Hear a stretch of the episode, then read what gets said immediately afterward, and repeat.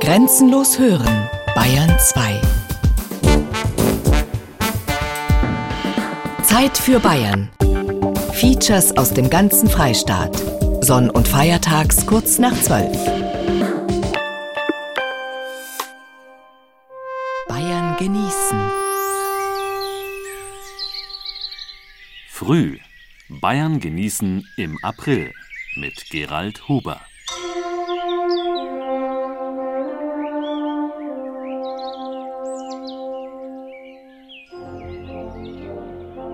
Exegratum et optatum verre ducit gaudia. Sieht, der anmutige und erwünschte Frühling bringt die Freude zurück. Purpurrot blüht der Prater und alles erheitert die Sonne, heißt es im Frühlingslied der Benedikt Beurer Lieder, der Carmina Burana. So früh wie heuer war das Frühjahr nie. Selten auf jeden Fall. Die Wiese, lateinisch Pratum, der Prater, hat bereits vor Wochen die ersten Blüten gezeitigt. Und das ist auch kein Wunder. Die Wörter früh und Pratum sind eng miteinander verwandt. Im Altindischen beispielsweise heißt Pratar tatsächlich noch früh. Und wenn es jetzt vielleicht noch zu früh zum Auf der Wiese liegen ist, bei Bayern genießen dreht sich heute alles um den frühen Genuss, den Genuss der Frühe. Das sind unsere Themen. Früh getrunken, alte Regensburger Kaffeetradition. Früh gegessen, wo Morgenstund Brot im Mund hat. Früh gegangen, Freude an frühen Bergtouren. Früh geschlafen, Wandern für Langschläfer. Früh gefischt, Fällchen aus dem Bodensee. Früh gelebt, frühere Lebewesen in Bayern. Das alles und eine ganze Menge frühe Sachen mehr jetzt bei Bayern genießen.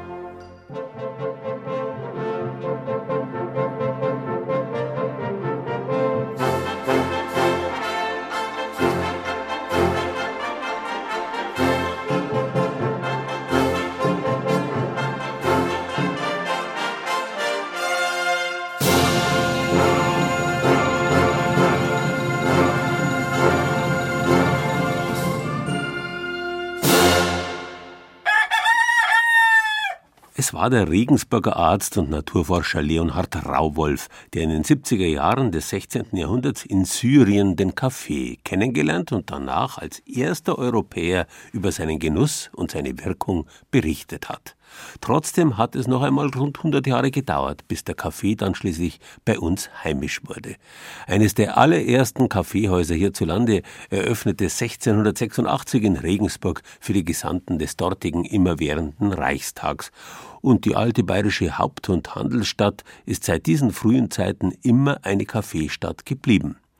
Mit den besten Kaffee Regensburgs, vielleicht ganz Bayerns, gibt's heute bei der Kaffeerösterei Rehorik, deren Kaffeesorten, die eigens in Honduras, Guatemala, Brasilien oder Kolumbien eingekauft werden, jedem Genießer zu früher Morgenstunde ein Lächeln aufs Gesicht zaubern. Der Kaffee ist fertig. Klingt es nicht unheimlich zärtlich? Auf jeden Fall. Wenn einem Heiko Reorik den Kaffee serviert, in seinem Büro, das von einer gigantischen Kaffeemaschine dominiert wird. Der junge Kaffeerösterei Erbe und erfolgreiche Barista setzt mir allerdings vor den Genuss den Schweiß in Form eines Espresso- und Cappuccino-Zubereitungs-Crashkurses. Der Kaffee ist fertig. Ein Siebträger ist eine italienische Espressomaschine, die mit 9 Bar Brühdruck arbeitet, mit um die 94 Grad Celsius Brühtemperatur und ja einen perfekten Espresso zaubert. Perfekter Espresso heißt 25 Sekunden Laufzeit und 25 Milliliter Espresso-Flüssigkeit in der Tasse später. Haarmilch ist geschmacklich halt sehr eigen, also ich würde immer frische Milch verwenden und fettreiche Milch. Wichtig, Fett ist Geschmacksträger und gehört auch in die Milch. Dann mache ich mal hier Untergebracht ist die Traditionsrösterei Reorik in einem mittelalterlichen Haus mit gotischen Bögen auch im Verkaufsraum, in dem es natürlich nach besten Kaffeesorten duftet und schnuppert man nur etwas genauer auch nach herrlichem Tee. Das ist der grüne Tee. Das ist der Grüntee mit Und was hat, ist der aromatisch scharf oder ist der Nein, mild? der ist schon mild. Ist mit Orangenscheiben. Also bei vielseitig verwendet, Ja, trinken genau, und ja. essen in Man einem. hat totale Glücksgefühle hinterher, wenn sie den Tee Ja. getrunken haben. Ja, Glücksgefühle, ob nun mit Tee, Kaffee oder anderen Dingen, die einem den Morgen veredeln, die gibt's bei der Traditionsfirma Reorik in Hülle und Fülle und das liegt unter anderem an ihrer langen und reichen Geschichte. Also angefangen hat alles 1928 in Karlsbad. Da hat mein Urgroßvater Hugo Reorik die Kaffeerösterei gegründet mit kleinen ja, Kolonialwarengeschäft. 1945, nach dem Krieg, ist er geflüchtet mit der Familie, ist nach Regensburg gekommen und hat dann 1948 nach der Währungsreform wieder gegründet. In den 50er Jahren kam mein Großvater, der Heinz Reorik, dazu.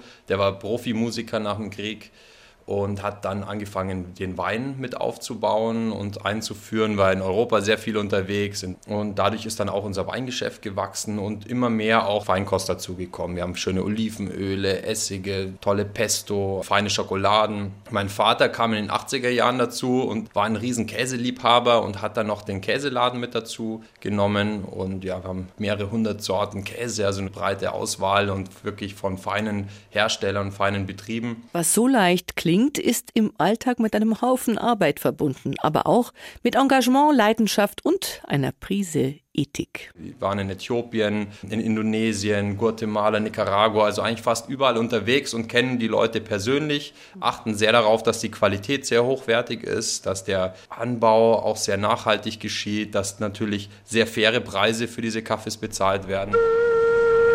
Sind die sorgfältig ausgewählten Reorikschen rohen Kaffeebohnen erstmal im Regensburger Hafen angelangt, dann finden sie irgendwann von da aus ihren Weg in die Rösterei am Brixener Hof in Regensburg. Hier regiert Röstmeister Florian. Ist jetzt gleich soweit, ist jetzt gleich Ende vom Röstvorgang. Also das ich sehe jetzt über die Farbe von der Bohne, wie sie aufgeht, die Bohne. Ist auch am Knacken an der Maschine, das Geräusch. Was ist denn das für eine tolle Maschine? Wie alt ist denn die? Die Maschine ist aus den 30ern und ist ein 20 Kilo Kugelröster. Also sowas ist einmalig in Deutschland.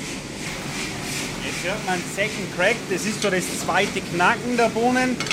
Und das ist dann schon so ein Warnsignal für den Röster. Und dann tun wir gleich raus. Dann wird der erlesene Kaffee verpackt und verschickt. Äh, wohin eigentlich? Das geht jetzt zur Metro. Natürlich. Aber hier geht zum Beispiel ein Paket nach Luxemburg. Dann haben wir eine Bestellung aus England, kriegen wir jedes Jahr. Jawohl, natürlich. Aber von der weiten Welt nochmal schnell zurück ins Rioriksche Büro. Ist jetzt eigentlich mein Espresso schon fertig? Nein, denn die erste Tasse wird immer weggeschüttet. Nobel geht die Welt zugrunde, aber Barista bleibt eben Barista. Ich probiere derweil den Cappuccino. Schlürfen ist bei hochwertigen Produkten, denke ich, immer ganz wichtig, weil entfaltet sich der Geschmack einfach besser. Ja, dann mache ich dann mach ich's mal. Gut. Also wirklich gut. Bei Rehorik in Regensburg kann man auch verschiedene Kaffeeseminare belegen. Näheres dazu auf unserer Internetseite bayern2.de-zeit für Bayern.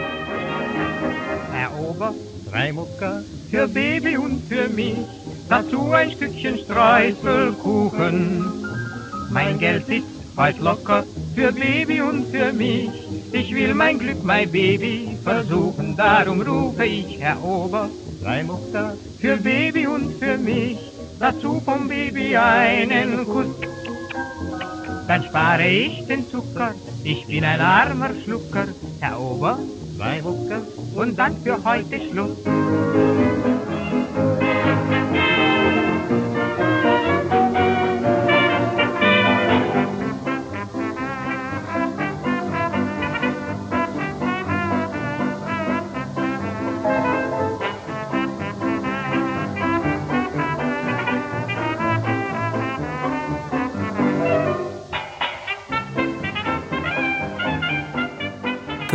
Wird ja immer dann besonders interessant, wenn die Dinge nicht allzu eindeutig sind. Wenn zusammenkommt, was scheinbar nicht zusammengehört, wenn sich Gegensätze berühren und in den Schnittmengen Neues entstehen kann. Das ist auch mit dem Spät und dem Früh so. Wenn das sehr spät mit dem ganz früh aufeinander trifft, Wenn ein Ende in einen Neubeginn übergeht, dann entstehen mitunter erstaunliche Dinge. Erlebbar wird das zum Beispiel im Gassengeflecht der Würzburger Altstadt. Da gibt es Bayerns wohl einzige Bäckerei mit Türstehern, damit alles gesittet zugeht, wenn die übrig gebliebenen der Nacht mit der Avantgarde des Tages zusammentreffen, bei starkem Kaffee und den typischen Würzburger Hörnle. Die Würzburger Innenstadt kurz nach vier in der Früh. In zwei Stunden geht die Sonne auf. Am Marktplatz singen die Vögel dem Morgen entgegen. Aus Richtung Marienkapelle kommt ein Fahrrad mit zwei Schatten auf Sattel und Gepäckträger und verschwindet in der Marktgasse. Gleich am Beginn der schmalen Gasse liegt das Marktcafé Brandstätter mit Bäckerei, Konditorei und über 120-jähriger Tradition. Hinter den Glasschiebetüren brennt schon Licht und in die Morgenluft mischt sich ein Backduft. Vor der angelehnten Blechtüre gleich gegenüber riecht es besonders intensiv. Morgen. Morgen. Morgen. Die Backstube des Brandstätter. Durch ein Sieb stäubt Michael Frischmann Puderzucker auf noch dampfende Kuchen, das Frühwerk des Tages sozusagen, oder zumindest ein Teil davon. Oh, die ersten sind schon längst hinter uns. Das sind schon das Werk der zweiten, dritten Stunde schon. Wir sind schon seit um zwei unterwegs. Das sind jetzt noch meine Restarbeiten, da muss ich fahren, das Zeug ausfahren, andere Filialen. Sehen aber lecker aus, die Dinger. Was sind das für Kuchen? Apfel, Apfelkose, Käsekuchen, Streuselkuchen, Käsekuchen mit Apfel. Kommt Matthias runter, ja, ne? Matthias, das ist Matthias Krämer. Der Bäckermeister mit 10-Tage-Bart und einer Mehlschicht auf dem weißen T-Shirt hat vor 30 Jahren als Lehrling beim Brandstätter angefangen. Und heute früh angefangen hat er mit Roggenbrot und Kümmelleib. Und zwar um kurz nach 1 Uhr. Das bestimmt unser Leben. Die einen arbeiten früh, die anderen müssen mittags oder abends arbeiten. Das ist halt ein anderer Tagesablauf. Mein Opa war Bäcker. Ich habe drei Onkels gehabt, die haben Bäckereien gehabt. Mir macht auch das Aufstehen überhaupt nichts aus. Und es ist eigentlich nie eintönig. Jeden Tag was anderes. Aber es gibt auch Konstanten, zum Beispiel die Spezialitäten, für die man den Brandstätter in der gesamten Region schätzt. Den fränkischen Stollen etwa, die Mürbbrezen oder ganz besonders die Würzburger Hörnle. Das ist ein Rezept, das ist alt, das ist schon so, seitdem ich da bin. Und das habe ich von meinem Meister auch übernommen. Und das gibt mir auch nicht weiter, nein. Eine weitere Konstante ist, der Brandstätter ist früher dran als andere. Bäckerei und Café öffnen früh um fünf, an sieben Tagen die Woche. Schon im Jahr 1912 wurde der Bäckereiverkauf in der Marktgasse um eine Kaffeestube für die frühzeitig eintreffenden Marktleute erweitert. Und bis heute ist das Café der Anlaufpunkt für alle Würzburger, die wach sind, wenn der Rest der Stadt noch in den Laken liegt. Das Publikum hat sich im Lauf der Jahrzehnte erweitert. Zu den Frühaufstehern, die schon wach sind, kommen die Nachtschwärmer, die noch wach sind. Es ist so, dass die Öffnungszeiten von den Diskotheken jetzt auch länger sind und dann haben wir mehr übrig gebliebene. Wir haben jetzt seit ein paar Jahren Security auch, Samstag und Sonntag. Sonst waren wir öfters mal von der Arbeit abgehalten, weil wir öfters drüben im Kaffee beschäftigt waren mit den Jungvolk.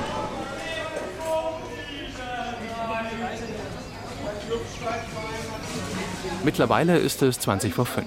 Während frische Hörnle und Brote mit einem unterirdischen Förderband von der Backstubenseite der Marktgasse auf die Kaffeeseite geschickt werden, nähert sich vom Marktplatz her die erste Kundschaft. Im Café ist alles bereit.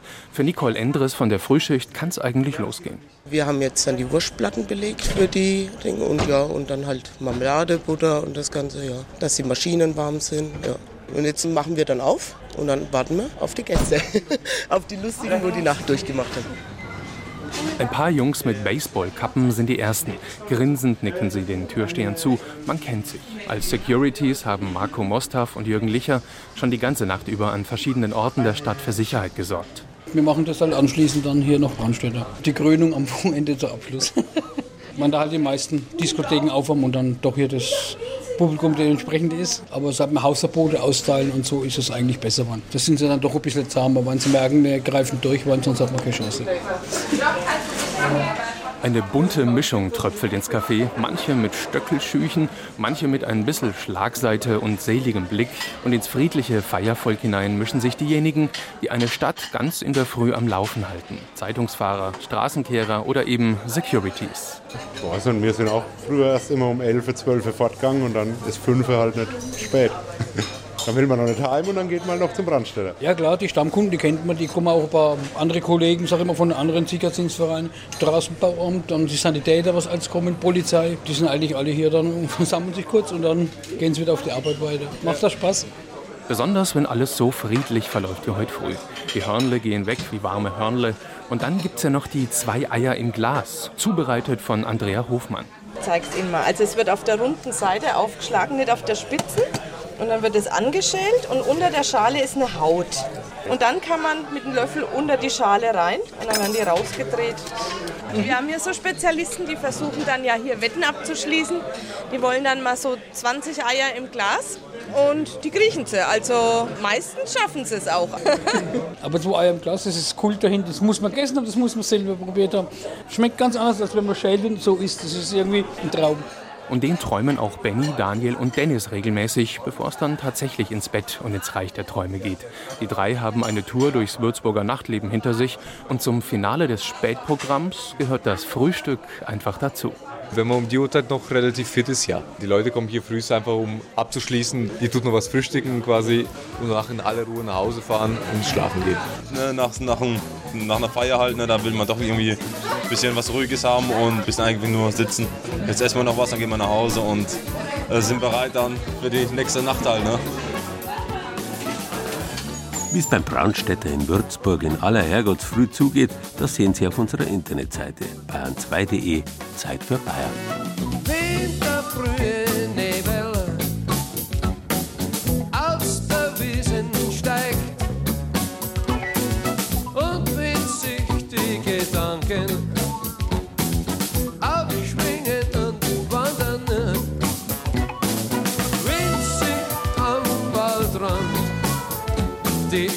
det bløde tag. Und die Blumen singen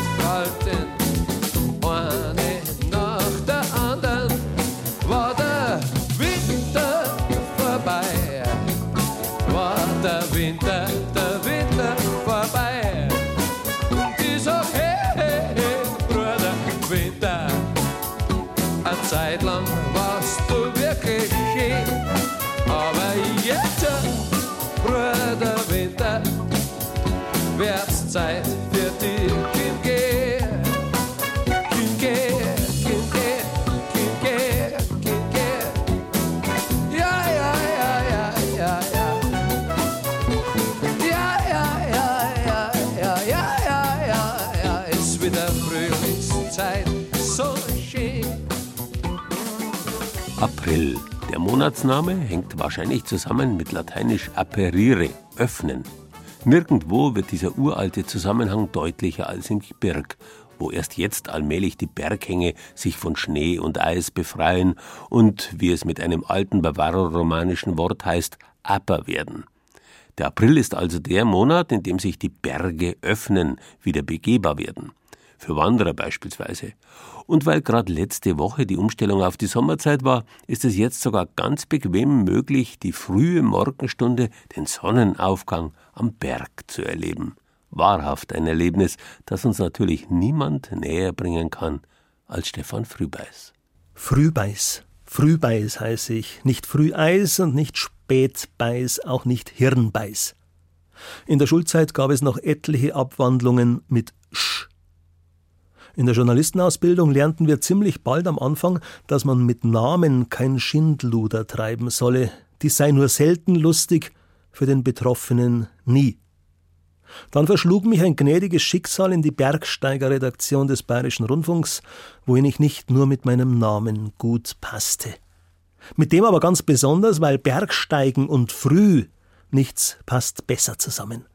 Bergsteiger haben nämlich grundsätzlich früh bis sehr früh aufzustehen, um dann im Frühtau zu Berge zu ziehen.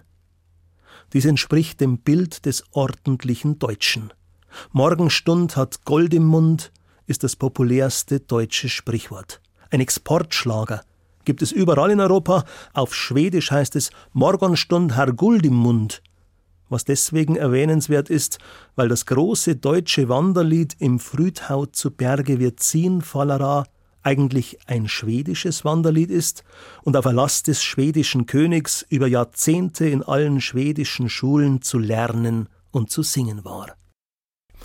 Es lohnt sich aber tatsächlich, zu einer Bergtour schon in der Früh aufzubrechen.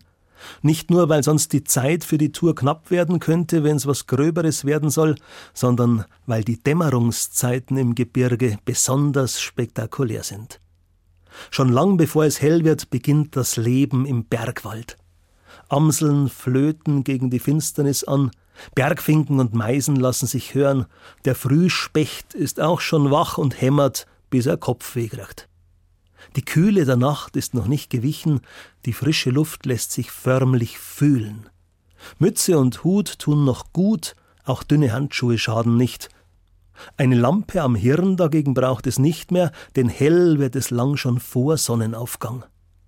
Und dann irgendwann passiert etwas Gewaltiges. Gewaltiger, als der Mensch es sich je ausdenken könnte. Lichtfinger brechen durch den Wald, tasten sich durch den Frühnebel, der das Grün der Gegend dämpft. Der Bergwaldboden beginnt zu leuchten, die Tautropfen in den Spinnennetzen blinken und blitzen. Die Sonne geht auf, und das Menschlein blinzelt und bleibt stehen und erinnert den nur scheinbar harmlosen Satz aus dem Beginn des Alten Testamentes Und es ward Licht. Jedes Mal, wenn ich dieses Spektakel der Natur am Berg erleben darf, bin ich glücklich und dankbar zugleich. Ich rate Ihnen sehr zu einem Selbstversuch. Viel ist ja nicht verloren, selbst wenn Sie enttäuscht sein sollten. Vielleicht sollten Sie aber nicht mehr allzu lange warten. Die Tag- und Nachtgleiche haben wir gerade hinter uns gelassen.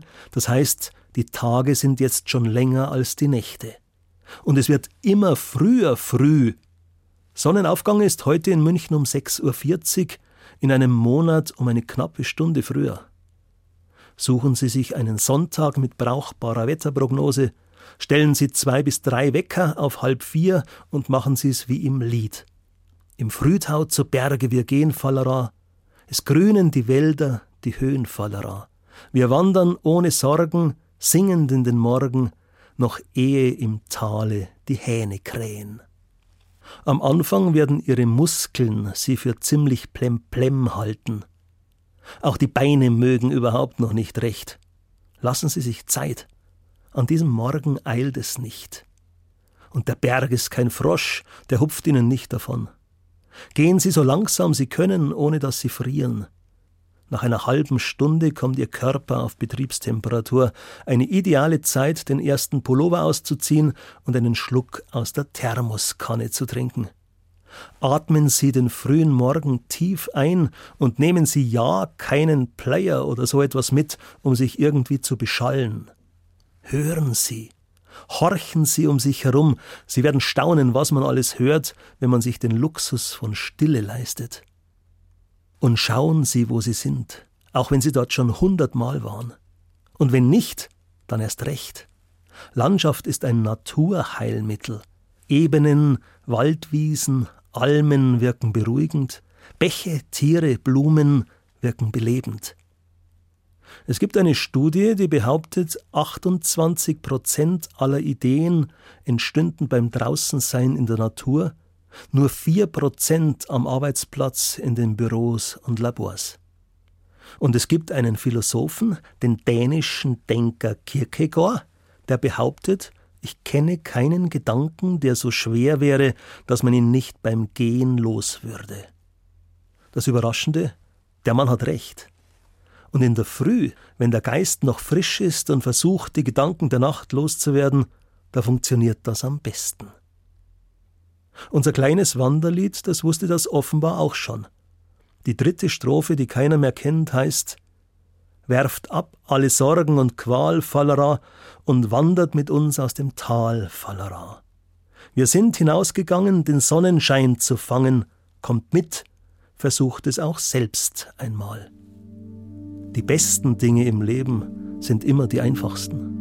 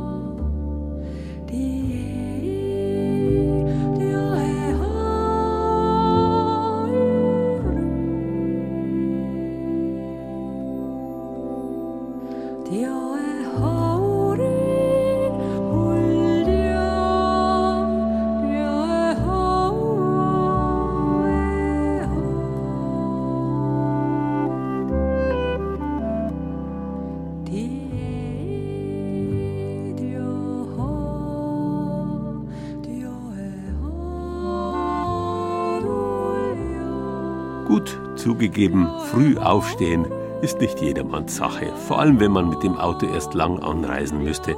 Man kann natürlich den Sonnenaufgang vielleicht nicht minder genussreich und auch relativ bequem vor der eigenen Haustür erleben, auf einer Waldlichtung beispielsweise, oder sich auch zu späterer Stunde noch auf eine richtige Wanderung machen.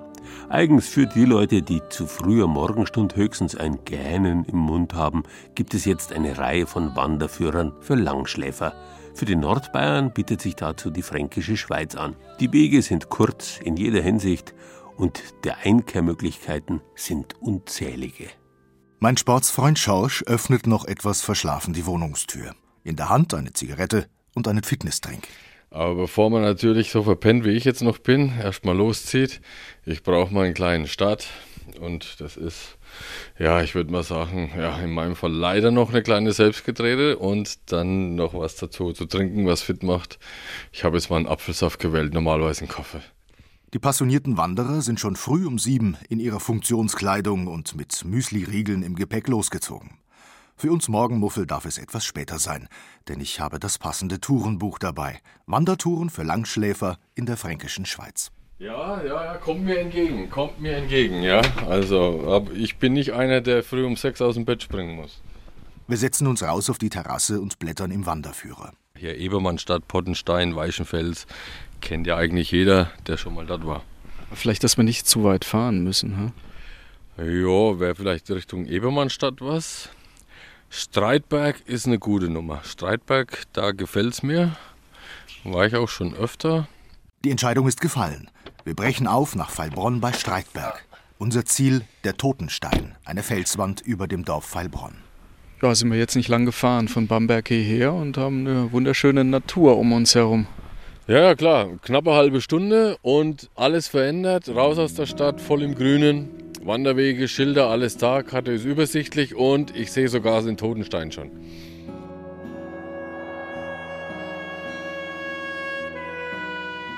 Die Sonne steht schon hoch am Himmel. Im Hochgebirge wäre das etwas schlecht. Manche Touren sind dort am Vormittag Sonnenwege, am Nachmittag dann Schattenlöcher. Oder man läuft auf dem Rückweg stundenlang in die Abendsonne und kommt halb geblendet nach Hause. Auch sind die Touren auf die Gipfel viel anstrengender und dauern entsprechend länger. Wer da nicht früh aufbricht, kommt leicht in die Dämmerung am Abend hinein. In der fränkischen Schweiz geht es zahmer zu und die Idylle verträgt zartes Morgenlicht ebenso wie warme Nachmittagssonne. Unser Weg führt uns zunächst an einem kleinen Bachlauf entlang, dann geht es bergauf durch einen Wald. Am Wegesrand blühen die ersten Blumen, weiß und violett. An einem großen bewaldeten Graben bleiben wir stehen und staunen über die Strukturen, die bemooste Wurzeln bilden. Ja, also wir sind jetzt eine Weile gegangen. Dass es bergauf geht, kann man wahrscheinlich schon entnehmen, dass ich ein bisschen schnaufen muss, aber dafür wird man belohnt. Also hier ein schöner Hang ausgespült und bemooste Baumwurzeln, die man so wirklich selten sieht. Fast wie eine Schlange. Guck mal die Wurzel da drüben, ne? die Ja. geht ganz weit runter. Ja, man kann kaum zwischen Totholz und zwischen Wurzeln noch unterscheiden. Frisches wächst zwischen hoch. Ja, schön. Die schräg stehende Sonne wirft interessante Schatten, für Fotografen jedenfalls besser als grelles Mittagslicht. Es geht hindurch zwischen zwei mächtigen Felsblöcken rechts und links des Weges. Dann noch ein paar Schritte und wir haben den Aussichtspunkt nach einer Stunde Gehzeit erreicht. Unser Wanderziel, der Totenstein. Das ist halt ein interessantes Landschaftsbild. Einfach, du hast die Wiesen, du hast die, die, die Flüsschen, die sich hier noch einfach irgendwie unbefestigt durch die Wiesen schlängeln. Du hast die Felsen und die Bäume, also die Wälder. Oh, ein Falke kommt auch vorbei. Also es ist einfach Natur pur hier. Ja.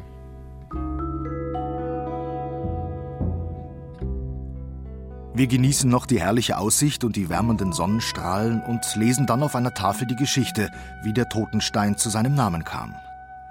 Es ist die Geschichte vom Ritter Hans Wilhelm von Streitberg. Der lebte mit seiner Gemahlin in einem Wasserschloss in Pfeilbronn. Sein größter Wunsch war ein Sohn und Erbe. Und eines Tages schenkte seine Frau Agnes ihm tatsächlich einen Sohn. Doch dann die tragische Wende. Der Sohn war ein Jahr alt, die Kinderfrau hielt ihn auf dem Arm. In der Waschküche sah der Bub sein Spiegelbild in einem Trog mit siedend heißem Wasser. Er wollte danach greifen, fiel hinein und starb qualvoll. Ein allzu früher Tod. Aus dem freundlichen Ritter wurde ein finsterer Geselle. Er suchte sein Glück im Becherklang und Würfelspiel. Oft traf er sich mit Gleichgesinnten in Bamberg. Eines Nachts auf der Heimfahrt verfehlte der Kutscher den Weg. Samt Pferden stürzten sie über die hohe Felswand in den Tod.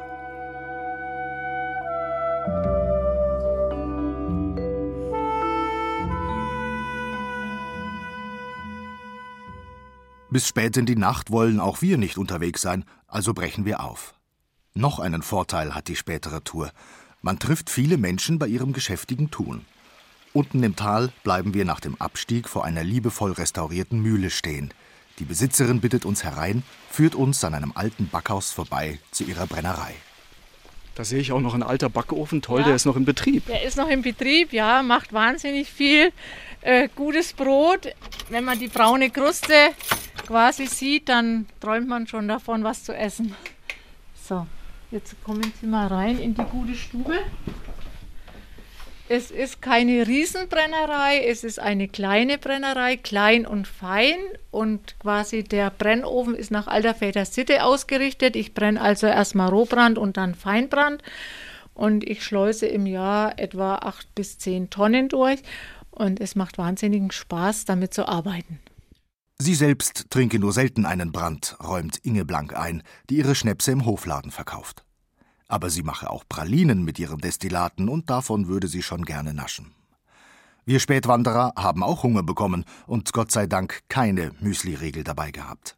Denn im nächsten Landgasthof gibt es etwas Deftiges. Raimund Müller bewirtet uns.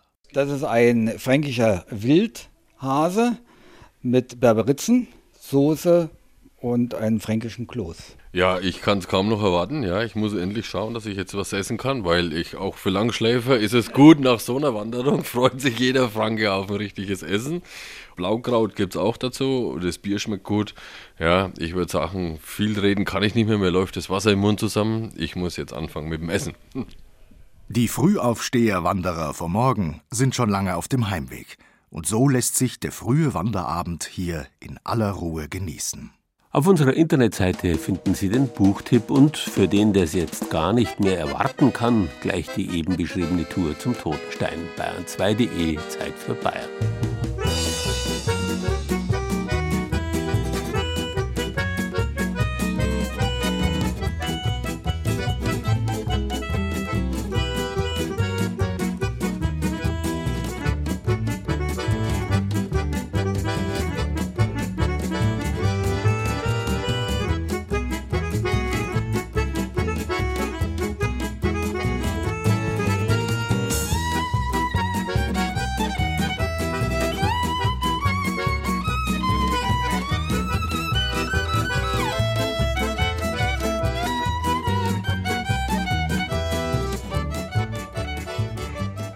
Was wäre unser Leben ohne all die Leute, die extra für uns früh aufstehen, damit wir den Morgen und auch den ganzen Tag so genießen können, wie wir es gern haben?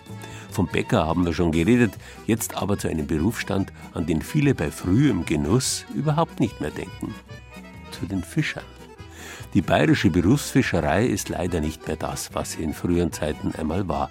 Aber es gibt sie noch, vor allem an den großen bayerischen Seen am Bodensee beispielsweise.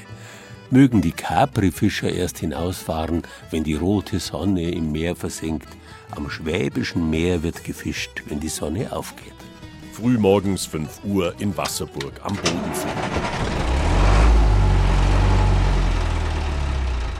Ich fahre hinaus mit Peter und Roland Stohr. Vater und Sohn gehören zu den letzten zwölf bayerischen Bodenseefischern.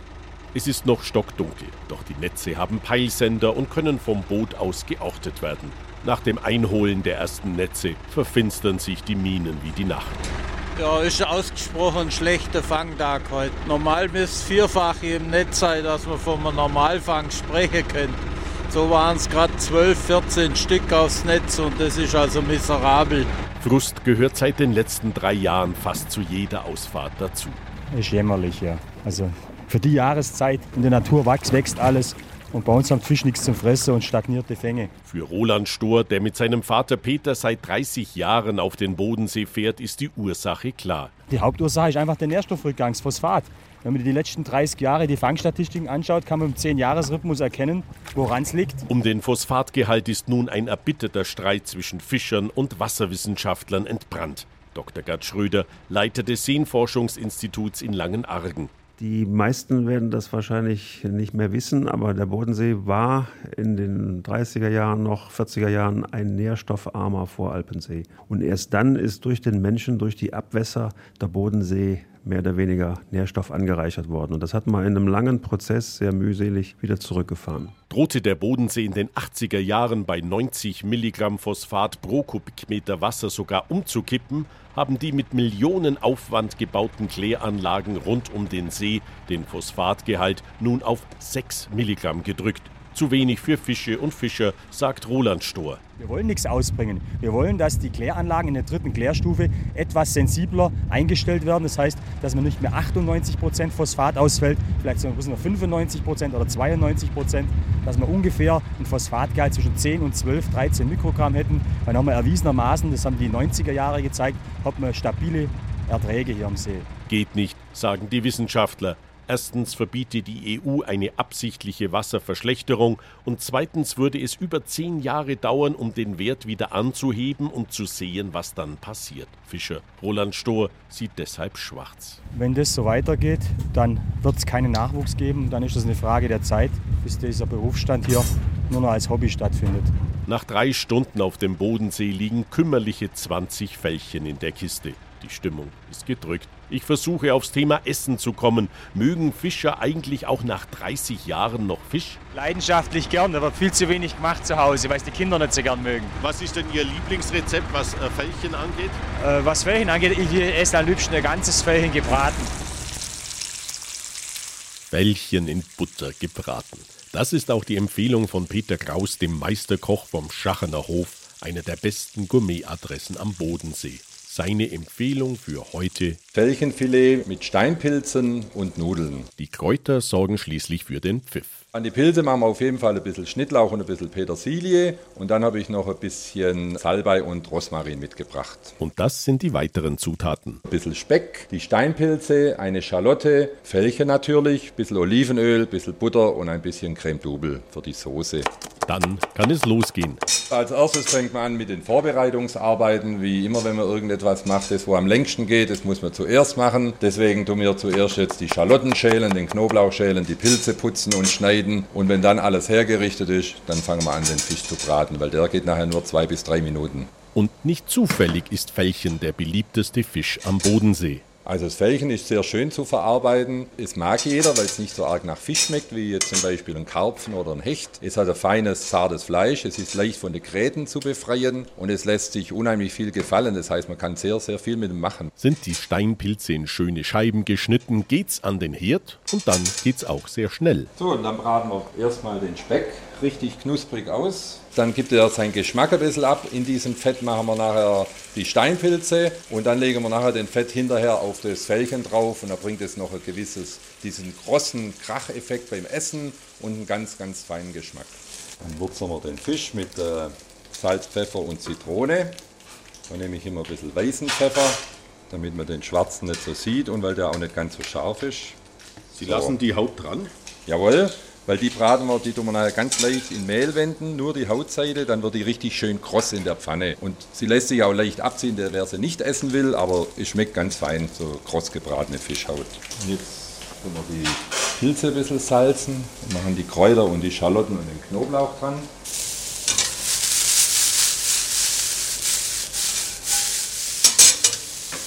Und dann ist also die Zeit für unser Fällchen gekommen. Die muss warm sein, die Pfanne, aber nicht zu heiß. So, ist genau richtig. Gleich schön rutschelt. Zuerst auf der Hautseite und da lassen wir es jetzt auch liegen, bis es richtig schön kross ist. Und auf die Fleischseite machen wir es nur noch ganz kurz, dass gerade die Poren geschlossen sind und es in der Mitte noch, ja nicht roh, aber ganz, ganz leicht glasig ist und richtig schön saftig eben. Und dann geht es auf in den Endspurt. Unsere Steinpilze machen wir jetzt ein ganz klein bisschen Creme Double oder Sahne, weil das gleichzeitig die Soße nachher ist für unser Fischgericht. Kochen wir mal nebenher unsere Nudeln in viel sprudelndem Salzwasser. Die brauchen auch nur eine halbe Minute. So dünne, frische, selbstgemachte Nudeln. Ans Fällchen machen wir jetzt auch noch ein Butterflöckchen, damit der Geschmack von der frischen Butter da reinkommt. Wunderschön. So, und jetzt muss es auch schon raus und auf den Teller, weil jetzt ist es fertig. Die Nudeln ziehen wir auch noch ein bisschen durch frische Butter, damit die schön fein schmecken. Und dann können wir anrichten. Drehen wir die Nudel zu einer schönen Rolle, machen das Fällchen darauf und den Speck und drumherum die Steinpilze mit der Soße. Auf dem Teller wunderbar angerichtet ist ein gebratenes Bodenseefällchen auf Nudeln und Steinpilzen in Rahmen mit Speck. Fällchen mit Steinpilzen. Ein zugegebenermaßen eher herbstliches Rezept. Man kann es aber mit kurz angebratenen Spargelspitzen fürs Frühjahr wunderbar abwandeln. Das Rezept zum Nachlesen finden Sie im Internet unter bayern2.de Zeit für Bayern.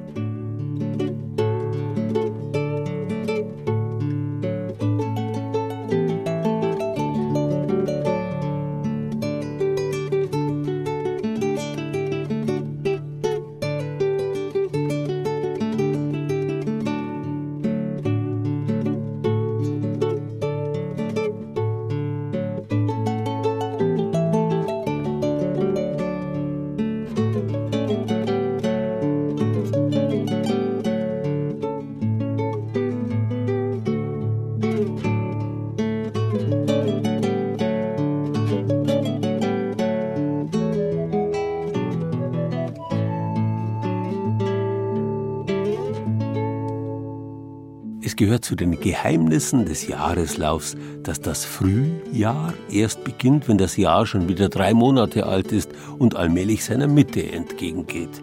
Das sind aber Probleme, die es eigentlich erst gibt, seit sich Menschen darüber Gedanken machen.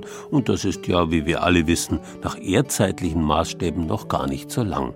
Die Erde ist über vier Milliarden Jahre alt. Einigermaßen intelligente Angehörige der Gattung Mensch gibt es erst seit vielleicht einer Million Jahren.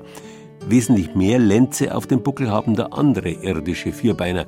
Die Dinosaurier beispielsweise hat schon vor rund 150 Millionen Jahren gegeben. Das ist so lang her, dass sie sich seitdem gewaltig verändert haben. Sie sind, simpel gesagt, Vögel geworden, soweit sie nicht ausgestorben sind. Dass Bayern auch schon zu seinen Frühzeiten die Heimat von einer Unmenge solcher Urviecher war, das ist in der Paläontologischen und Geologischen Staatssammlung in München dokumentiert. Also der Weg zum Urelefanten hier wieder Urelefant, Ewing. Vielleicht kriegt man da schon mal einen kleinen Blick runter. Wenn man an den Rand geht, das ist ein Steilufer vom Inn her, aber noch nicht recht voll zum Singen. Also da müssen wir mal schauen.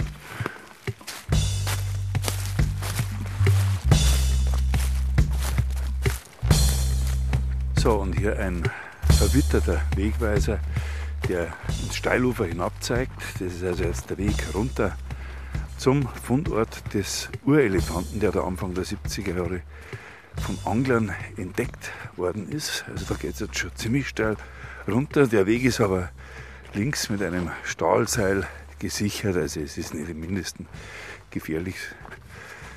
So, ja, lianenartige Pflanzen, sich wirklich um die Bäume schlingen. Das schaut alles sehr pittoresk aus. Man hat so ein bisschen den Eindruck, man geht in die bayerische Ur- und Frühgeschichte zurück.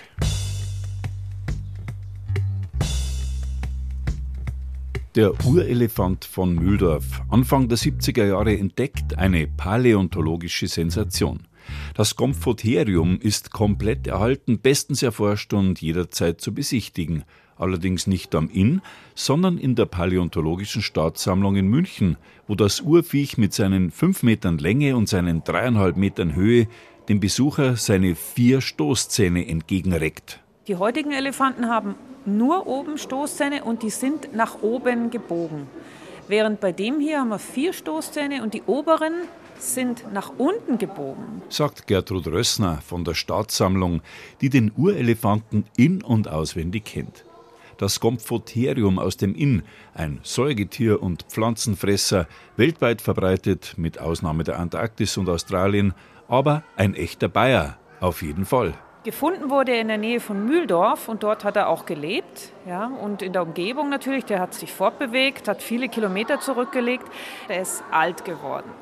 Und vermutlich ist es ein Bulle gewesen, das können wir an der Form des Beckens ablesen. Das Alter liegt zwischen 13 und 11 Millionen Jahren. Ganz genau können wir es nicht sagen, aber so um den Dreh.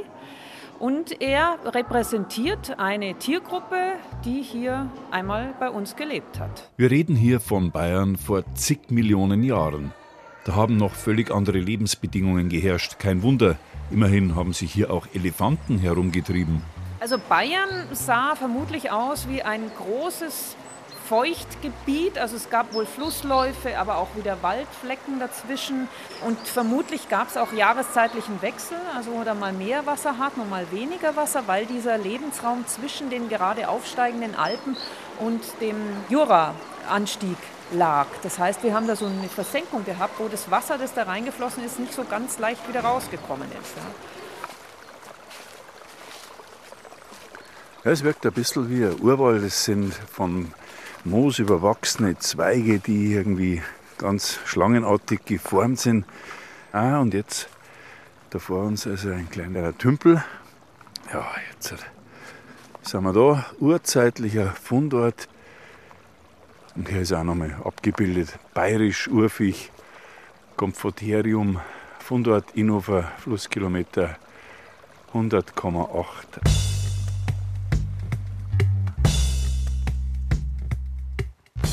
Wir nennen ihn immer liebevoll Gompfi. Aber so ein richtiger Spitzname fehlt noch. Ja, also das könnten wir uns mal überlegen, ob wir da nicht mal einen Wettbewerb aussprechen. Weil Gompfi eine Rarität und Sensation gleichermaßen ist, sind seine Originalknochen nur einmal im Jahr zu besichtigen und zwar genau heute, am Tag der offenen Tür, in der Paläontologischen Staatssammlung. Der Urelefant, der sich da im Lichthof stolz präsentiert, ist ein Abguss. Da kann ihm nichts passieren in der Gesellschaft der anderen bayerischen Urviecher, als da wäre zum Beispiel der fränkische Lindwurm, ein Platyosaurus, ein Vorfahre der ganz, ganz großen Saurier, die vor allem Kinder sehr beeindrucken.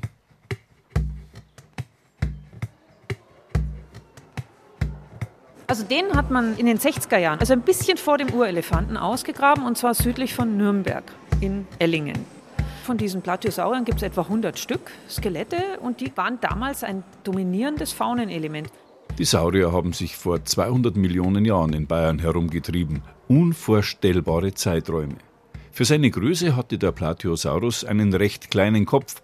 Naja, recht viel mehr als Fressen und Fortpflanzen dürfte ihn auch nicht beschäftigt haben. Auf jeden Fall hält er hierzulande den Saurier-Größenrekord. Das hier ist der größte bayerische Dinosaurier. In Bayern gab es keine größeren. Und zwar nicht, weil die sich nicht wohlgefühlt hätten. Alles, was größer war, kam ja dann etwas später. Sondern weil nach Bayern ein Meer eingedrungen ist. Und das ist dann so lange in Bayern geblieben, solange es die großen terrestrischen Dinosaurier gab. Und deswegen gab es bei uns keine größeren Dinosaurier als den Plateosaurus wohl dem, der sich da schon in die Lüfte erhoben hatte, wie es seinerzeit ein paar Bewohner der Gegend des heutigen Altmühltals vorexerziert haben. Zwischen Solnhofen und Kelheim, nirgendwo anders auf der Welt hat man bisher Archaeopteryxe ansonsten nachgewiesen. Damit ein echtes bayerisches Fossil. Und bis heute ist der Archaeopteryx der Urmeter, wenn es um Vogelevolution geht. Alles misst sich daran, die Vögel sind eigentlich die heutigen Dinosaurier. Sie sind halt in die Luft gegangen, haben sich körperlich vollkommen verändert. Was schließen wir daraus? Die Bewohner Bayerns waren immer schon auf der aktuellen Entwicklungsstufe. Daran hat sich in den Jahrmillionen seit der Saurier- und Urelefantenzeit nicht ein Deut geändert. Nachzuprüfen jederzeit in der Bayerischen Staatssammlung für Paläontologie in München.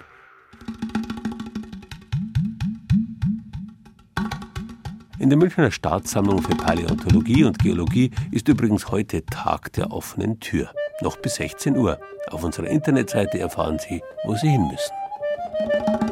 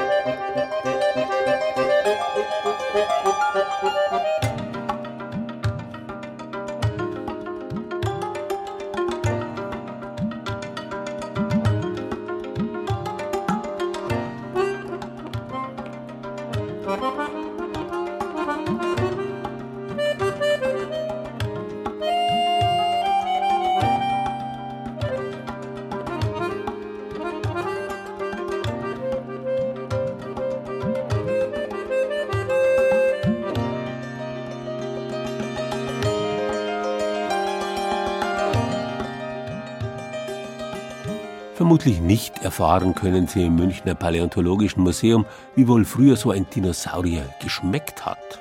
Wahrscheinlich nicht anders als das Händel oder der Truthahn, den Sie vielleicht heute zum Mittag essen. Mit ihren schuppigen Haxen erinnern unsere Vögel ja noch bestens an ihre gewaltigen Vorfahren. Aber wir wollen ihnen nicht den Appetit verderben. Um Genuss zu früher Stunde geht auch bei unseren Kollegen vom Fernsehen inzwischen Spessart und Karwendel. Wenn ein Dorf erwacht, heißt der Bayern genießen Beitrag aus Sindelbach im Landkreis Neumarkt in der Oberpfalz in gut zwei Stunden um 15 Uhr auf BR Alpha. Wir im Radio wünschen Ihnen jetzt zu dieser frühen Nachmittagsstunde einen schönen Sonntag.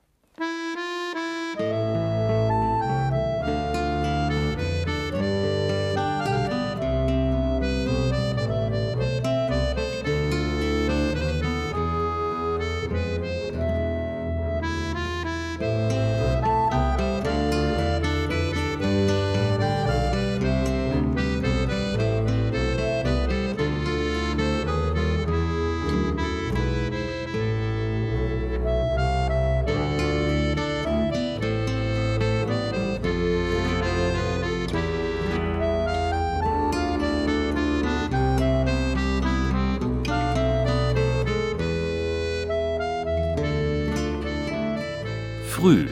Das war Bayern genießen im April mit Gerald Huber und Beiträgen aus den BR Regionalstudios. Angelika Schüdel aus dem Studio Ostbayern hat uns die Kaffeerösterei Rehorik in Regensburg vorgestellt. Jochen Wopser vom Studio Mainfranken führte uns in aller Herrgottsfrühe in das Würzburger Marktcafé Brandstätter. Stefan Frühbeiß hat uns den Genuss des frühen Morgens in den oberbayerischen Bergen nahegebracht. Wandertouren für Langschläfer in der fränkischen Schweiz hat uns dagegen Carlo Schindhelm vom Studio Franken vorgeschlagen. Mit den Fischern frühmorgens unterwegs auf dem Bodensee war Christoph Scheule aus unserer Schwabenredaktion und Arthur Dittelmann von der Redaktion München berichtete über das, was in grauer Frühzeit über die bayerische Erde gekreucht und gefleucht ist. Ton und Technik Brigitte Xenger, Musikauswahl Angela Breyer, Redaktion Gerald Huber.